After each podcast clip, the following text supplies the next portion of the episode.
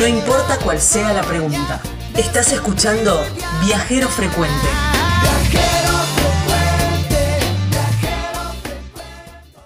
Gabriela, dígame, ¿para qué lado nos vamos ahora? Nos vamos para la provincia de Mendoza.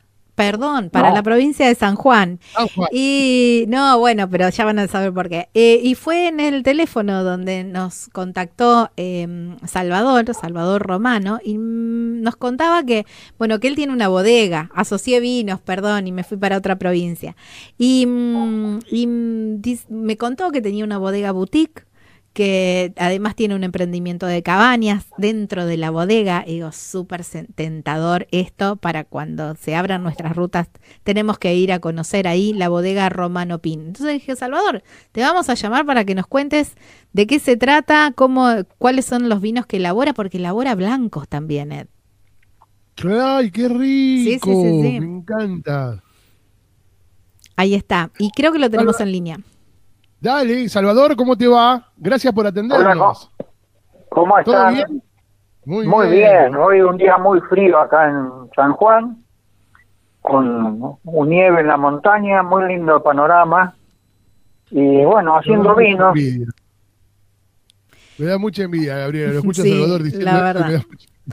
Eh, Salvador, vos estás en, en el Albardón, muy cerquita de la, de la ciudad de San Juan, ¿puede ser? Sí, 12 kilómetros. Ajá.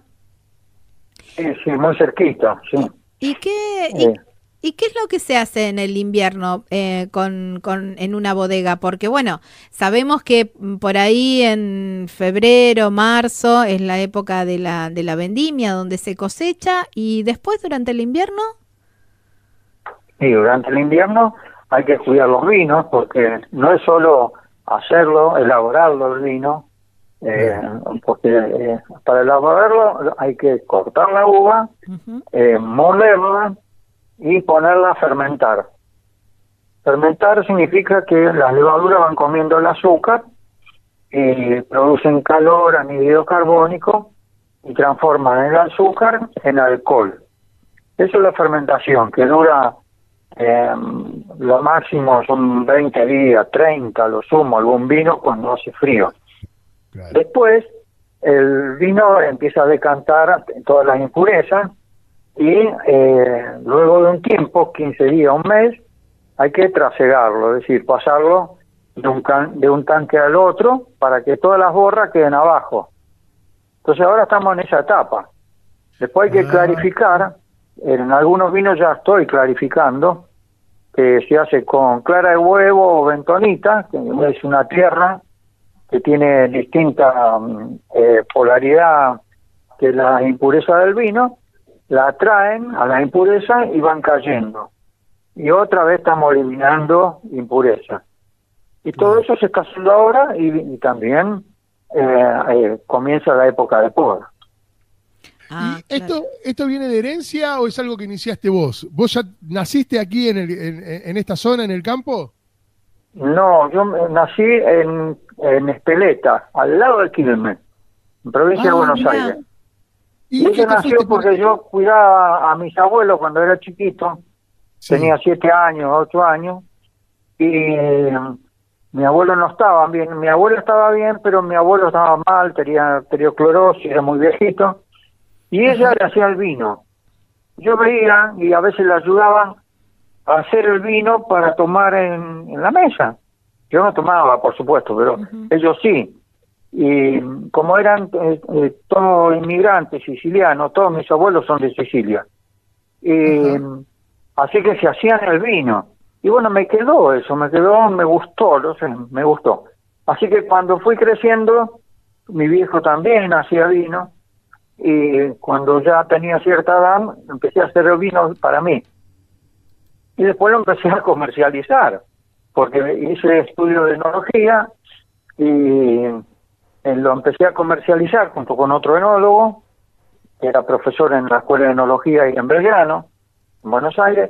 Y, bueno, eso perduró, después compraba uva y la llevaba a Campana, porque me fui a vivir a Campana, trabajaba en el ferrocarril, y eh, llevaba la uva, que de un día para el otro la tenía, la juntaba en un sábado, el domingo la tenía en mi casa hacía el vino y ahí comercializaba. Pero después me vine a San Juan y me gustó mucho el lugar. Y entonces compré una finca, eh, la planté y, bueno, después yo hice la bodega, con ahora ya tengo cuatro cavas en profundidad. Eh, eh, y la preparé para el turismo, hay una glorieta muy linda que se ve todo el viñedo por arriba. Eh, hay un, una, una mora, una planta de mora que tiene como 60 años, que está acostada y sigue creciendo, tiene una sombra enorme, muy linda. Eh, y bueno, tenemos unas vistas panorámicas de la montaña y de la cordillera, que es muy lindo el lugar. Bueno, a mí me encanta estar todo el día ahí. ¿No te volvés más? No, no, no. Tengo familiares en, Buenos Aires, pero no. Yo voy alguna vez, pero no, yo me quedo acá y disfruto estando acá y haciendo el vino, que es lo que me gusta. Pero es algo que fuiste planificando y que con el tiempo y después vino la finca, después vino, mirá, eh, eh, no, no, no, tenía ese dato, Gabriela. O sea, luchó por lo que quería. Claro, sí, sí, sí. Sí, eso sí. Seguiste, seguiste tus sueños. Claro. Bueno, y ahora hice unas cabañas hace unos años y la estamos tirando al turismo también. Eh, y hacemos vino, hacemos vino blanco, eh, moscatel, eh, torrontés, sauvignon blanc, eh, cosecha tardía moscatel, muy rico ese vino dulce, eh, Malbec y Tanat, y Tanat cosecha tardía, un poco dulce, eh, porque se cosecha, cosecha tardía porque se cosecha tardíamente, es decir, bien madura la uva. Y eso hace que las levaduras puedan comer hasta cierto punto, después el alcohol de tanto alcohol que tiene el vino, eh, se mueren y queda azúcar residual, por eso queda dulce. Ah, cuanto más tardía es la cosecha, ¿es más dulce el vino? Claro, si no queda seco. Ah, mira. Yo no entiendo nada de vinos, perdón, Salvador. Claro, yo hago vino seco, obvias. Con fermentación completa, es decir, que no queda nada de azúcar. Y cuando tiene un vino normal seco, tiene aproximadamente 13 gramos de alcohol. Eh, y, tiene Para, para, entenderlo, porque ese seco que vos hablas, para entenderlo, porque yo también estoy como Gabriela que no sé absolutamente nada. Eh, eh, ¿Qué vendría a ser? ¿Como el champán? Es un vino normal que uno compra en cualquier lado, te lo venden, es un vino seco, no, no tiene dulzor. Ah, Bien. está. Bien. Estamos aprendiendo. También hago Estamos aprendiendo. Estamos aprendiendo. Y la verdad que sí. Claro, claro yo no sabía por qué era seco, claro. Eh, está el dulce y el seco, sería así. Porque aparte el seco, en lugar de dulce una y salado. botella seca le imagino sin nada, digo. No, no, pero yo sabía que había vinos secos, pero no sabía cuál era el, el, el por qué, claro, en lugar de, claro, que no es dulce, quiere decir. Cuando uno junta la uva, tiene cierto grado de azúcar. Claro. Se mide el azúcar. Eh, tiene aproximadamente 12 a 13 grados, 13 y medio hasta 14. Entonces las levaduras eh, eh, comen ese azúcar y lo transforman en alcohol. Ahora, cuando llega a 15 grados o más, más de 15 grados, ya las levaduras se mueren cuando se transformó todo ese azúcar en alcohol.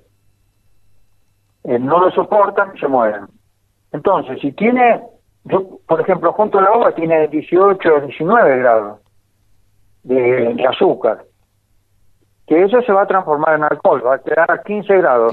El resto, de 15 a 19 o de 16 a 19, es azúcar residual que quedó, y eso es lo que le da el dulzor al vino. Cuando uno lo toma, la primera entrada, si está bien hecho, es dulce y después ya queda el gusto bien del vino.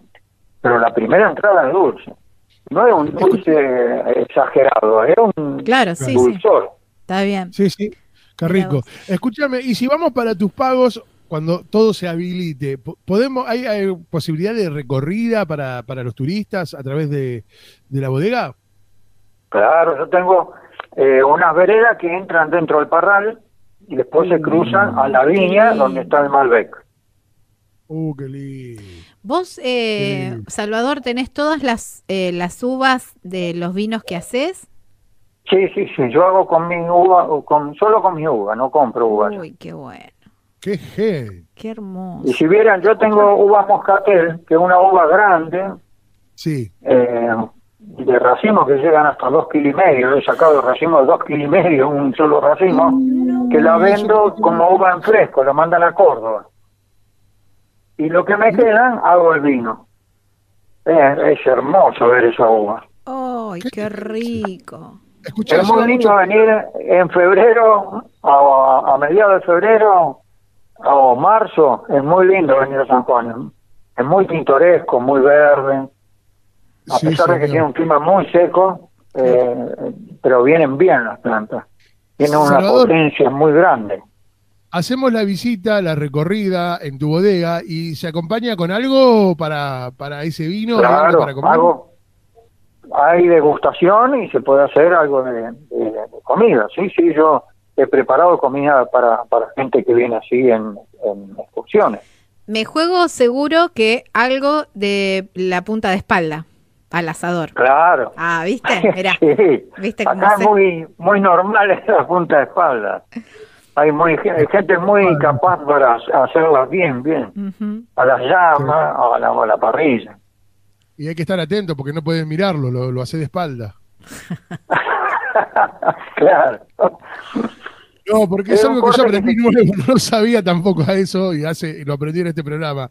Yo decía a punta de espada, ¿se acuerdan? Sí, sí, sí. Eh, mm, Salvador, y mm, vos me decías que en esta época están con la poda de las plantas y están con la am, con la clarificación, algo así me dijiste, Sí, sí. de- del sí, vino. de los vinos. ¿Y cuándo, cuándo se embotella? Claro, eso lo que sigue es, hay que, es conveniente dejarlo. Yo tengo tan tachos de acero inoxidable Ajá, y los tengo eh, en un recinto que no tiene paredes. Entonces, todo este frío hace que eh, se solidifique el ácido tartárico, por ejemplo, que es un ácido que eh, pasa de líquido a cristal. Que a veces en las botellas de las bodegas comerciales aparece un poquito, en un vino blanco se ve. Se ven como que, que tuviera cristales de vidrio. Eso es ácido tartárico, es propio del vino. Ajá. Los, los vinos tienen muchos ácidos. Eh, bueno, ese es el que más se ve. Eh, con, con el frío se solidifica y se va abajo o en las paredes de los recipientes. Claro. Entonces, una vez que pasó julio, ya ahí yo lo mando a las cavas, al vino, y lo filtro. Tienen un filtrado, eh, y en, en el caso de los blancos, más de un filtrado. Y es lo único que se le hace. Yo no le he hecho ningún producto químico porque es una, una bodega artesanal. Artesanal, claro. Es bueno eso. Bueno, ya me dieron ganas de probar. No sé cómo vamos a hacer en esta etapa de, de- de- de cuarentena, Gabriela, pero me dieron muchas ganas de probar. Eh, sí, tenemos que ir, como dice, como dice Salvador, en febrero del año que viene. Sí, señor. Eh, eh, Gaby, no sé si le queda alguna última. Eh, no, no, ¿cuál es tu, eh, cuál es tu, mm, cu- cuál es tu vino favorito eh, dentro de todos los que elaborás, eh, con ese con el que recibís a, mm, a los huéspedes o, o decís, bueno, este es, es mi vino estrella? Eh, el, el cosecha tardía es eh, uno de los mejores vinos, pero el Malbec en sale muy bueno. Y el Ajá. Tanat también. Oh, Yo en verdad soy de los vinos tintos, pero estoy tomando bastante vino blanco porque es muy rico. Claro, Eh, al no tener productos químicos uno le siente el gusto a la fruta, claro. porque realmente eh, cuando uno eh, sirve un vino, lo primero que hace es olerlo. Y el aroma ya es eh, de fruta. Y cuando uno lo toma más todavía se siente la fruta. Es lo mismo que el champán. Yo hago champán y es muy, muy rico el champán.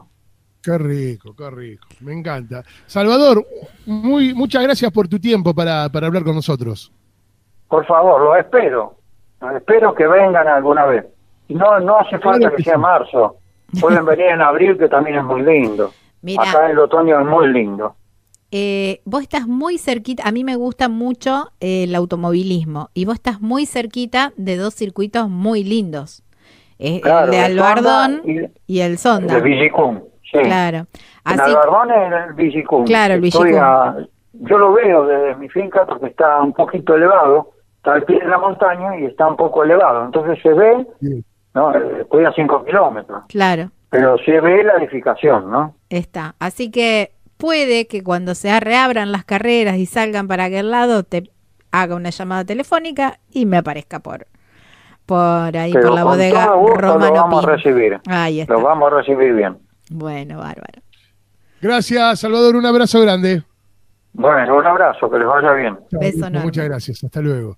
Bueno, nos, eh, nos quedamos con esa promesa, Gabriela. Sí, siempre vamos aprendiendo algo nuevo con los vinos, ¿viste? Sí, sí, es verdad. Todos los días se aprende algo nuevo y en este caso con los vinos. Claro, pero viste, no digo, quiero decir que en cada nota que, que hacemos sobre vinos, en cada bodega, que por ahí andamos paseando por las bodegas de todo el país, eh, siempre vamos como aprendiendo un poquitito más. Estás escuchando Viajero Frecuente. Encontranos en Facebook como Viajero Frecuente Radio, en Twitter arroba Viajero Radio, en Instagram Viajero Frecuente Radio. Vamos a viajar, si no es ahora, ¿cuándo? ¿Cuándo?